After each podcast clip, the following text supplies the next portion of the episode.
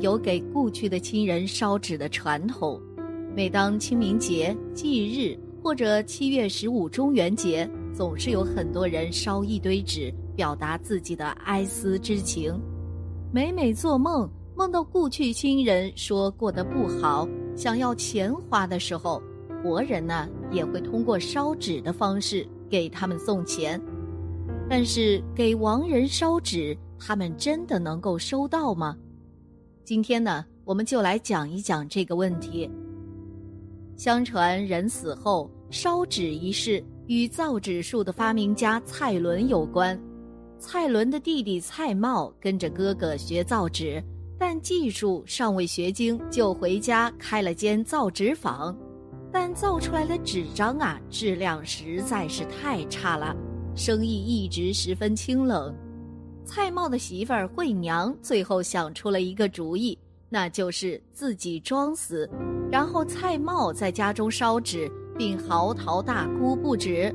邻居们过来安慰时，惠娘突然从棺材中活了过来，并对众人说，在阴间走了一遭，并用蔡瑁烧的纸钱贿赂了阎王爷，才得以重回阳间。惠娘一五一十地说出了自己去阴间的过程，并告诉众人，阴间没有钱币，只能通过阳间的人为死去的人烧纸，才可以得到钱，才能生活的好一点儿。于是呢，大家纷纷来买蔡瑁家的纸，去坟头上为自己的亲人烧纸。烧纸仪式从这一天起便流传开来了。一位信友分享说，在他上学的时候就见到过阴间的人收纸钱。当时他放学回家的路上，看见一个男人在一个电线杆子的附近给去世的人在烧纸钱。当时啊，他也没多想，就回家了。后来写作业的时候，发现笔没油了，所以去买笔。当时天已经黑了，网友也是十分胆怯。幸好有个阿姨打电筒走在他前面，走着走着就看到了放学时经过的那个电线杆子。这个时候，网友发现那蹲着个人，穿的一身白，就好像是在捡什么东西一样。可是突然，前面那个阿姨的手电光晃到了那个白影的身上，那个白影突然没有了。这个时候，他才意识到，这可能啊就是阴间的人来取东西了。在佛教重要的典籍《法院珠林》中有记载，有一个人死后突然还阳，他在讲他在阴间的经历时，告诉人们。阳间烧给阴间的钱是能收到的，有效的办法就是烧纸，在纸上画上衣服和住宅也能收到。到了阴间就会变成真实的东西，用锡箔纸薄叠成元宝，然后焚烧。到了阴间呢，就会变成真的金银。有佛学基础的人呐，我们都知道有三世因果、六道轮回。也许有的人会不认可，觉得这些呀是看不见摸不着的，没有依据。其实通过实修，这些都是可以现证的。达到一定境界的菩萨都能如实关照到。顺德府有个姓刘的老汉，刘老汉无儿无女，他的老伴儿呢也在三年前病逝了，他年方七十，又没有亲人陪伴。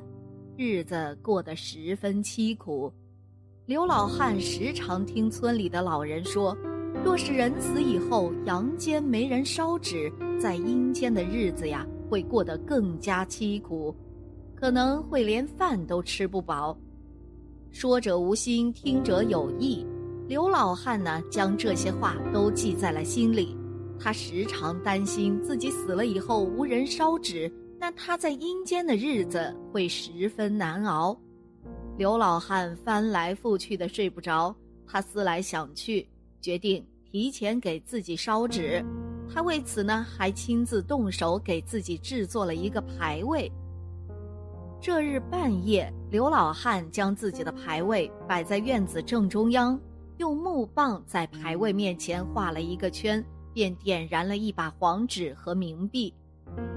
刘老汉小时候见父亲给祖父母烧纸也是如此，父亲曾告诉他，在烧纸的地方画上一个圈，烧给亡故亲人的钱就不会被别的小鬼取走了。这么多年，刘老汉给父母和妻子烧纸，每次都会画上一个圈。现在他给自己烧纸，自然也是如此。刘老汉烧了满满一竹筐的纸钱，看到那些纸钱全部燃烧成灰烬，刘老汉才心满意足地回房睡觉去了。没想到他次日醒来，突然变得疯癫古怪起来。刘老汉突然疯了，让村里人都十分意外。人们时常能看到他拿着纸钱四处烧纸、自言自语的模样。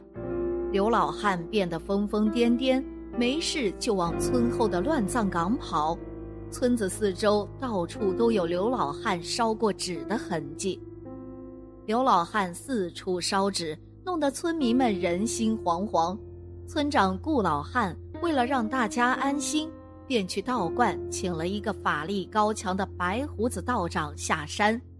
白胡子道长飘逸出尘。一袭道袍颇有些仙风道骨的味道，他只看了刘老汉一眼，便明白了怎么回事儿了。白胡子道长告诉村长，刘老汉被十二个孤魂野鬼霸占了肉身，若想让刘老汉恢复正常，除非将那些孤魂野鬼从刘老汉的身体里赶出来。正午时分。白胡子道长开坛做法，将那十二个孤魂野鬼从刘老汉的体内驱逐出去，并超度了他们。这下刘老汉终于恢复了正常了。刘老汉恢复正常以后，便将他给自己烧纸的事情告诉了白胡子道长。白胡子道长听完，不住的摇头：“你呀，真是太糊涂了。”活人给自己烧纸，就算不死也会脱层皮呀。原来人们烧给亡故亲人的纸钱能通过阴司转达给逝者，活人给自己烧的纸钱不能在阴司那里存放，只能会引来一些孤魂野鬼争抢。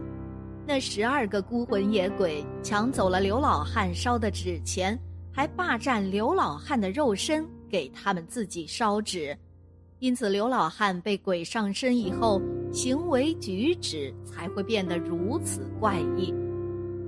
经过这件事以后啊，刘老汉再也不敢胡乱烧纸了。村长顾老汉了解了刘老汉给自己烧纸的原因以后，便让自己的大儿子认刘老汉为干爹。待到刘老汉百年之后。逢年过节便会给刘老汉烧纸。焚烧时要掌握正确的方法，就是在心里要观想：我请来了漫天神佛，请来了自己的亲人，在佛菩萨的加持下，焚烧的纸钱会变成无量无数，纸上画的贡品也会变成无量无数，随亲人的需要，要多少有多少。同时呢，因为招请来了佛菩萨，亲人们还会业障消除，脱离恶道，往生上天。放长远一点看呐，昨天就是我们的前世，过去了就再也找不回来了；今天就是我们的今生，正在发生，还可以把握；明天就是我们的来世。境况怎样，全看今天的积累。六道轮回也是这个道理，看不见，但真实存在。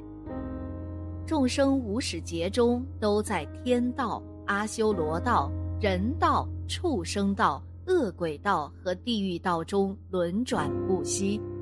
有些可以通过神力托梦，但是托梦的未必都是亲人。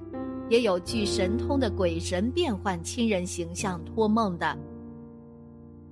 自古以来呀，就有人死为鬼，鬼死为剑的说法。人死了以后就变鬼了。其实这个鬼亦称归，有归宿的含义。人死之后，他的信息并没有完全消失，生前言论、所作所为等的影响，以及人们对他的喜恶等情感还在。生人可以感应亡人的这些信息，因此鬼因感应而生。平时做梦梦到的一定是跟自己有关联的人，陌生人从来不会出现在自己梦中，哪怕是偶尔出现不认识的人呐，那么这个人也一定能够在现实生活中找到关于他的映射。《易经》中有。阴阳不测谓之神的说法，如果一个人天年未尽、生机未绝而亡，那么在阴阳不测之间，鬼能自感成灵，也称为阴神。阴神通过修行与外物感得神通法力，感应一片山川，就成了山神、河神。道士大师在编纂《法院朱林》时曾说的是。鬼所用的东西都与人不同，唯有黄金和绢帛是通用的。但是真的反而不如假的。用黄色锡纸代表金，纸代表绢帛，这种最好了。这段文字呢，印光大师也读过。作为已经皈依三宝修行的人，在祭祀故去亲人方面，应该是以诵经持咒。念佛为主，借三宝加持之力，自己诚心念诵佛菩萨名号或者经咒，为亡人回向。这样，不管亡人投生到何处，对其都是有利益的。对于不信佛的人，焚烧锡箔，我们应该随顺，不管亡人是否能够收到，起码呀，这是一种寄托哀思的行为。